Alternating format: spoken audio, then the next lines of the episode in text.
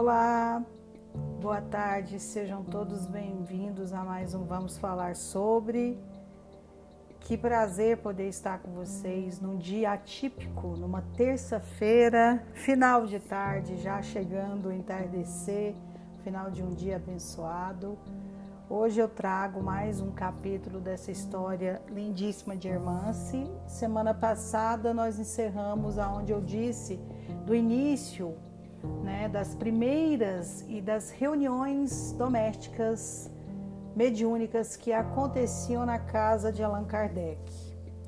Desse movimento que ali já se fazia presente de Kardec, todas aquelas pessoas que, assim como ele, eram pessoas que acreditavam na vida após a morte, já haviam tido sinais muito fortes dessa existência com livros já escritos, com publicações sendo é, distribuídas no mundo inteiro, pessoas que comungavam dos seus ideais, pessoas que passavam por processos bem difíceis por se tratarem de médiums e sendo assim mal compreendidos naquele primeiro momento, pois a Igreja Católica, como bem disse aqui várias vezes, não via isso com bons olhos. E eles diziam que quem falava com os mortos estavam de verdade cultuando e falando com Satanás. Porque era essa a vertente que eles tinham, que a igreja tinha dentro dos seus dogmas, dentro do seu secretismo, dentro dos seus ritos. Mas no final de 1857 acontece algo também muito bacana dentro desse movimento espírita que se formava na Grande Paris, com todas essas pessoas envolvidas, como eu disse no último podcast. Madame Clemenceau e tantos médios e tantas pessoas que estavam ali levantando essa bandeira de estudo, de conhecimento da vida após a morte. No ano de 1857, Kardec teve a ideia de publicar um periódico espírita e quis ouvir a opinião dos guias espirituais. Então, Hermance foi a médium escolhida e, através dela, um espírito deu várias e ótimas orientações ao mestre de Lyon. O órgão ganhou o nome de Revista Espírita e foi lançada em janeiro do ano seguinte, que é um outro trabalho desenvolvido por Kardec que trazia perguntas e respostas a vários questionamentos. Porque a partir do momento que Kardec abraça a causa e entende da sua importância como codificador dessa doutrina, dessa ciência e filosofia, dessa religião, porque temos como base, assim como todas as outras religiões, Deus como causa e efeito de todas as coisas e Jesus, seu filho. Ele começa nessa revista, começa a fazer um trabalho de esclarecer talvez algo que não tenha sido muito bem exposto de uma outra forma que as pessoas não se faziam entender sobre o Espiritismo, sobre a vida após a morte. E com isso, como o apartamento de Allan Kardec ficou pequeno para os grandes números né, de frequentadores das suas reuniões mediúnicas, das suas reuniões, alguns dos participantes decidiram alugar um local maior.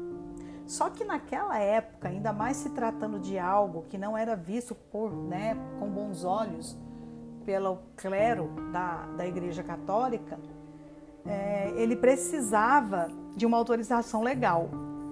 Então o senhor Tufo encarregou-se de obter o aval das autoridades e conseguiu em 15 dias o que normalmente levaria naquela época entre 3 a 4 meses.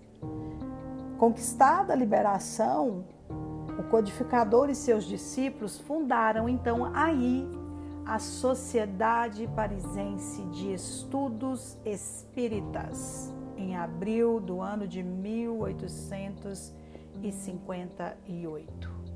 E Hermance foi uma das sócias fundadoras. dessa Sociedade Parisense de Estudos Espíritas. Durante o ano de 1858, Irmãs recebeu mais duas autobiografias mediúnicas. Desta vez, os autores foram os reis francês Luís VI e Carlos. O codificador elogiou o trabalho da senhora Tufo e transcreveu trechos das Confissões de Luís em sua revista espírita. Nesse mesmo ano, Kardec divulgou três mensagens psicografadas pela jovem sensitiva. Não temos notícia sobre a posição pública ou das publicações de memórias de Carlos. Mas, no entanto, estamos trazendo o que é possível mediante a esta comunicação que não se dá pelo bel prazer de nós meros mortais vivendo uma experiência na matéria. Por hoje é só, vamos ficando por aqui. Ainda temos uma jornada aí pela frente, acredito que mais uns cinco capítulos sobre a história de Hermance. Eu quis trazer essa história para nós porque Hermance foi uma das médiums muito é, imbuídas nesse trabalho, não que as outras pessoas que estivessem ao lado de Kardec não fizessem o mesmo, mas ela esteve diretamente ligada nesse trabalho. E é tão interessante porque no filme que conta a história de Allan Kardec, irmã se tomada de uma vaidade, de um ego absurdo, depois que ele lança a primeira edição do Livro dos Espíritos, chega a questioná-lo de que ela queria de volta todo aquele material que ela havia disponibilizado em tese, porque o trabalho, como eu sempre disse, digo e vou dizer sempre, ele não é nosso. Nós somos apenas é, pessoas que conseguem capacitar essas comunicações. Nós somos apenas ferramentas. O nosso trabalho é muito peculiar perto do tamanho e do trabalho extraordinário que é feito pela pleide de bons espíritos. E também daqueles irmãozinhos que não se encontram numa posição de tão bons, mas são nossos irmãos e têm o direito, tanto quanto das comunicações, das irradiações, das transcrições de energia. Esse é o movimento do planeta, esse é o movimento do cosmo, do universo. Nós somos parte pertencente de tudo isso. Sejamos encarnados ou desencarnados, somos espíritos imortais. Temos a bagagem de todas as nossas existências. E aí, no filme tem esse retrato, né? Dessa busca dela por notoriedade, por não estar satisfeita por ele não ter dado a ela uma página que fosse dando a ela o reconhecimento, né? A, a posição de ser uma pessoa importante para que aquela obra fosse codificada.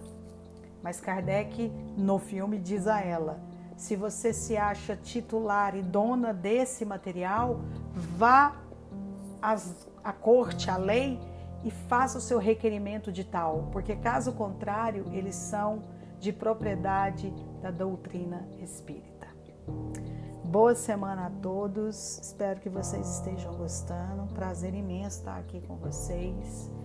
Uma semana de muitas bênçãos, uma semana de muitas conexões com o alto, consigo mesmo, com as nossas próprias energias, com as nossas luzes e também com as nossas sombras, porque é assim, acolhendo cada uma dessas pequenas partes, esses pequenos fragmentos que a gente traz é que nós conseguimos desenvolver melhor, crescermos dentro dessa jornada de evolução. Um grande abraço, fiquem com Deus e até a próxima.